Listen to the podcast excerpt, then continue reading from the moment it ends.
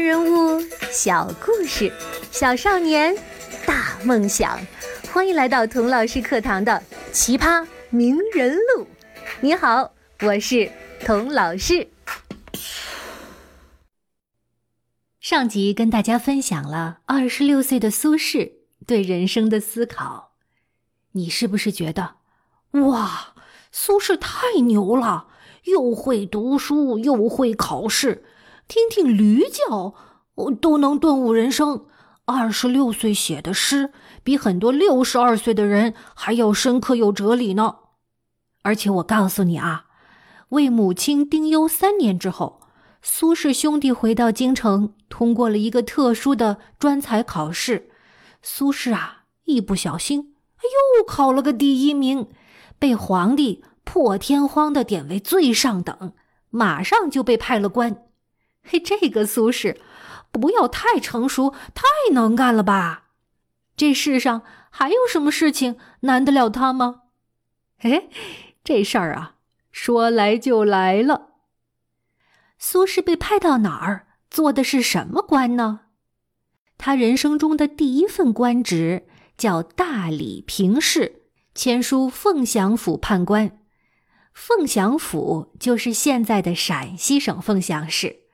苏轼呢，被派去协助凤翔府知府处理公务，相当于啊现在的市委办公厅主任。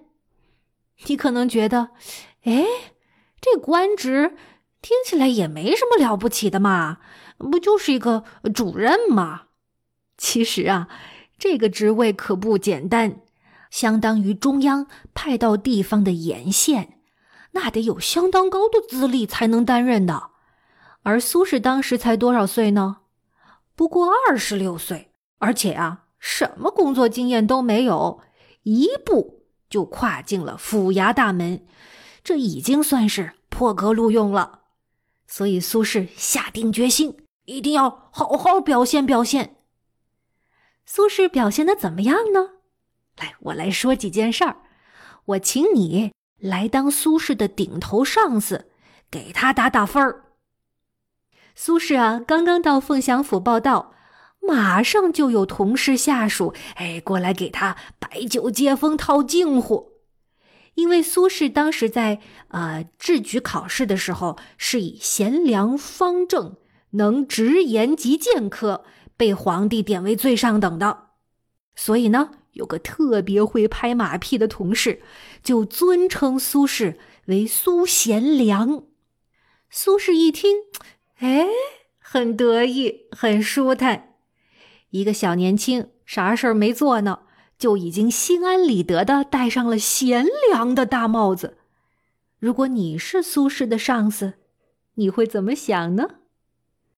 如果你听了不高兴，惩罚了那位拍虚溜马的同事，为的就是及时制止住这股拍马屁的歪风邪气，也顺便呢给苏轼一个下马威。你说这是不是挺合情合理的呀？苏轼呢？嘿，不但不反省自己的态度，反而啊跟你赌气，故意不参加官府中元节的聚会，这不相当于当众和你叫板吗？你又会怎么想呢？如果你说：“哎，童老师，这这都是些小事儿，咱们还得看业务能力。”好，说到业务能力哈，苏轼啊，虽然会考试，文笔好，但是呢，他从来没有写过真正的公文，格式修辞都不准确。所以呢，你对他高标准、严要求，细心耐心的圈圈点点他的草稿，帮助他反复修改。可是苏轼呢，不但不感恩，反而认为啊。这是对他极大的侮辱！我，苏轼的文章，就连当朝文坛宗主欧阳修、司马光，甚至当今皇上都说好。你你一个区区知府，你你懂个屁！怎么样？作为上司，你对苏轼的印象如何呀？你会给他的工作表现打多少分呢？我想，不会太高吧？苏轼真正的上司叫陈公弼，这位陈大人说起来还是苏轼的老乡呢。但是啊，他为人刚正不阿，铁面无私，才不跟苏轼搞乡党那一套呢。也不会因为苏轼是皇上面前的红人儿，就格外包庇他，反而啊，对他要求格外的严厉。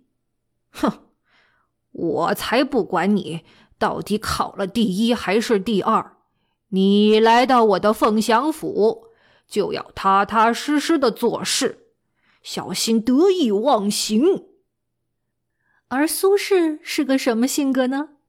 他呀，活泼可爱。开朗豪放，是微胖界的帅哥，人见人爱。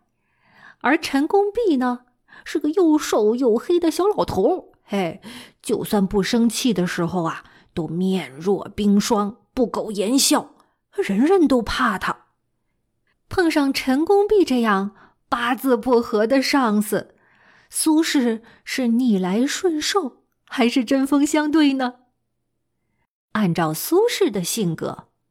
他当然咽不下这口气了，他在等待一个合适的时机，报复一下这个处处刁难自己的小老头。哎，机会呀，说来就来了。陈公弼在官府后园建了一座楼台，取名灵虚台。楼台建好了，陈公弼呢，请苏轼写一篇文章，留个纪念。苏轼的这篇《灵虚台记》是怎么写的呢？他这样写道：“登上灵虚台啊，八方远望，四周都是汉唐宫殿呐，国家一级文物。想当初他们是多么宏伟瑰丽呀，岂不比这小小灵虚台要大一百倍？”然而，当年的大宫殿呐，已经坍塌，到处长满庄稼呀，还有野草和野花儿。宏伟的宫殿尚且如此啊，这小小的灵虚台，唉，也很难长久吧。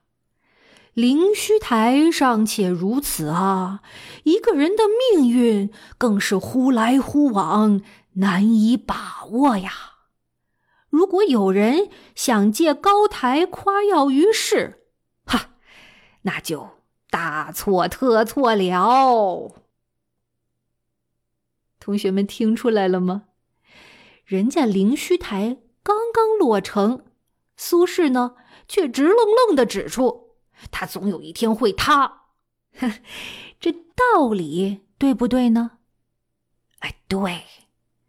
但是啊，大家都看得出来，苏轼这是在借古讽今，暗暗讽刺陈大人呢。那陈公弼的反应如何呢？以他冷面的性格，会不会勃然大怒，把文章一撕两半，罚苏轼重写呢？恰恰相反，读了这篇文章以后。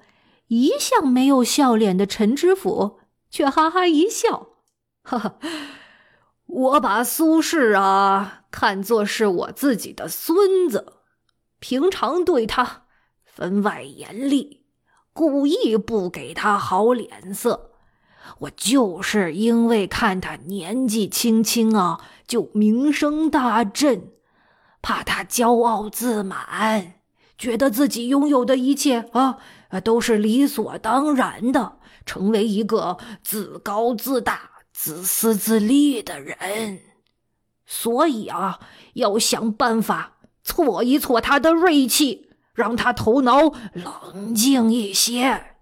嘿，没想到这个小家伙，嘿，还真往心里去了呢。哎呦，对我呀，满肚子的不高兴呢。陈公弼把苏轼的这篇文章一字不改的刻石立碑于灵虚台旁。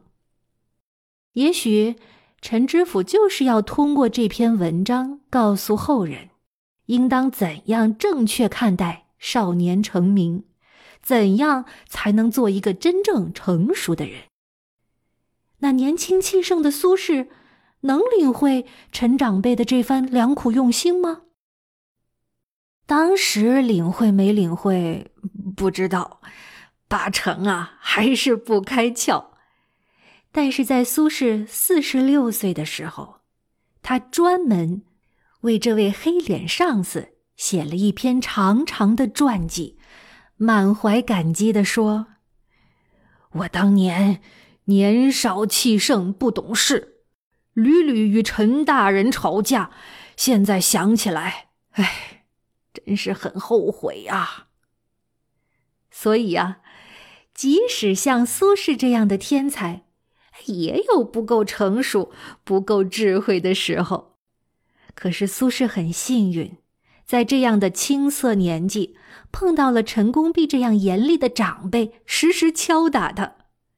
所以，小朋友，如果你也有这么一位老师，好像哎处处找你麻烦，对你百般挑剔的，说不定啊，他非常看好你，觉得。你是像苏轼这样的可造之才哦。